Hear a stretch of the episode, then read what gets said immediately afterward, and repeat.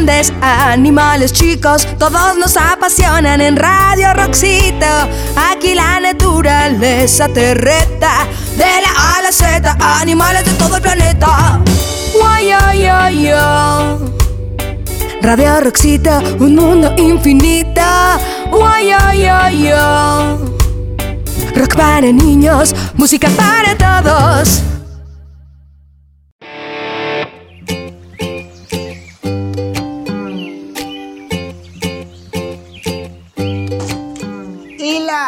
¿Pero qué haces? Querido Tizoc, estoy aprovechando la cuarentena para arreglar mi jardín. Pues ya le hacía falta, ¿eh? Ay, Tizoc, no te burles y mejor ayúdame. Ay, bueno, está bien, pero ¿qué quieres que haga? ¿Qué te parece si me ayudas a mover esas macetas que están en esa esquina? Ay, pero están muy grandes. ¿Y si mejor le digo a Cuetlas y a Stromboli que nos ayuden? Está bien, adelante, llámales. ¡Cuetlas! ¡Stromboli! ¡Cuetlas! ¡Stromboli! ¡Ay, pero qué gritos son esos, viscosito! ¿Qué sucede? Que alguien me lo explique. Hmm, pero no grites tan fuerte, que ya estoy aquí. Sí, que alguien nos explique. ¡Ay, chicos! Pues que quiero que me ayuden a mover esas macetas que están en esa esquina. pues si no queda de otra. Ay, ya no te quejes y vamos. Gracias, chicos. Les prometo que en cuanto terminemos, les invito a una rica agua de limón con chía. Uy, Ela. La chía la vamos a tener que sustituir porque ya no hay, pero le podemos poner unas mosquitas de la fruta y sabe igual, además se mueven igual. Cuetlas, está bien. Ya dejen de hablar y mejor ayuden. Ay, ya vamos, ya vamos. Oye, la... Dime, Cuetlas. Pero qué bonitas plantas. Estas nunca las había visto. De seguro que son plantas importadas. ¿De qué país son? No, para nada, Cuetlas. Estas plantas son tan mexicanas como nosotros. Yo tampoco las había visto antes. ¿Cómo se ve que la oruga y el ajolote no saben nada de botánica? ¿Qué les parece si nos paramos debajo de ese árbol y les cuento un poco sobre las dalias? ¿Y para qué queremos saber de las dalias? Esos son chismes, Ela. Y, y, por cierto, ¿esas quiénes son? Mejor cuéntanos de las plantas. ¡Ay, Tizoc! Me da tanta risa lo que dices. Pero justo les quiero hablar de las dalias porque así se llaman estas plantas. ¡Ay, calacas! Las dalias son plantas nativas de México y hay cerca de 31 especies diferentes. En el México prehispánico se les conocía como acocosóchil, que significan tallos huecos con agua, y eran usadas como remedio para curar la tos crónica y quitar la fiebre.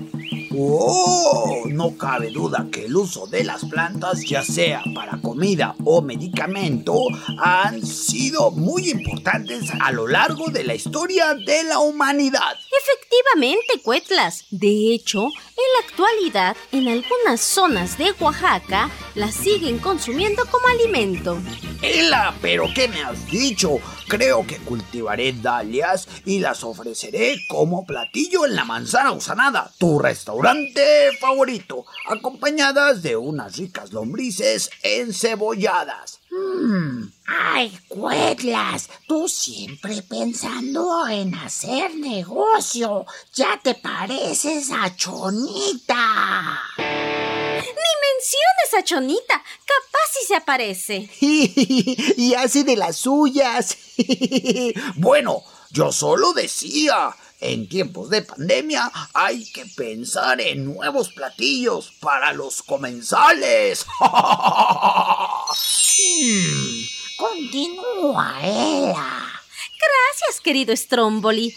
Eh, pues fíjense que después de la conquista y debido a su belleza, fueron llevadas unas cuantas semillas de dalias a Europa para que las sembraran. ¡Wow! ¿Y qué pasó?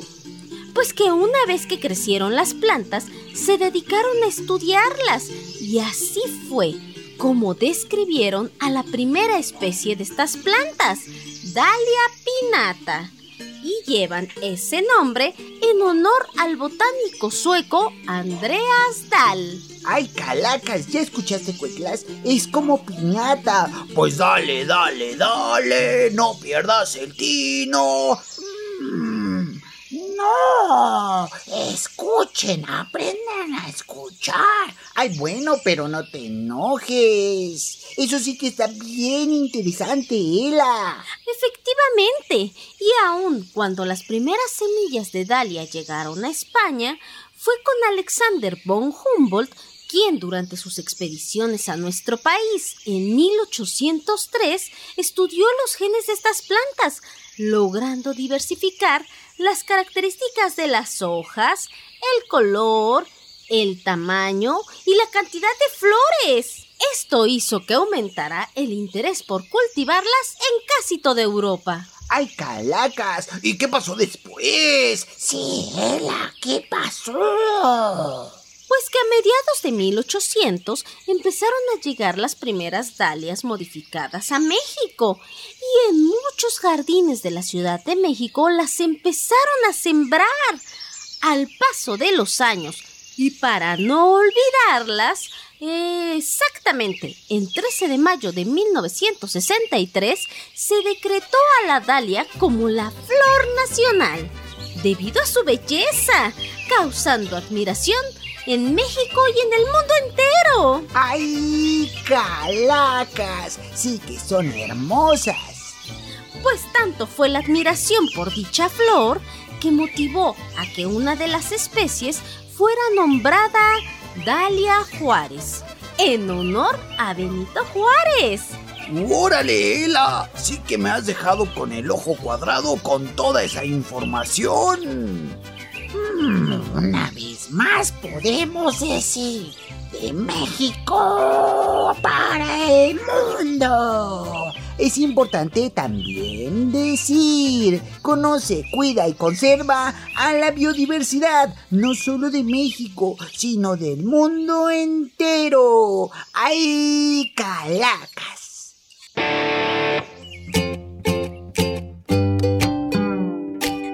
Las huellas de la naturaleza reportaron... ¡Eso el ajolote! ¡Cuetlas, tu carnalito de confianza! ¡El alaloderma! Y Stromboli, la cianobacteria. En la edición Nuestro Carnalito, Luis Diego Peraltoni. Radio Boa. Y Radio Roxito. Dejando huella es natural.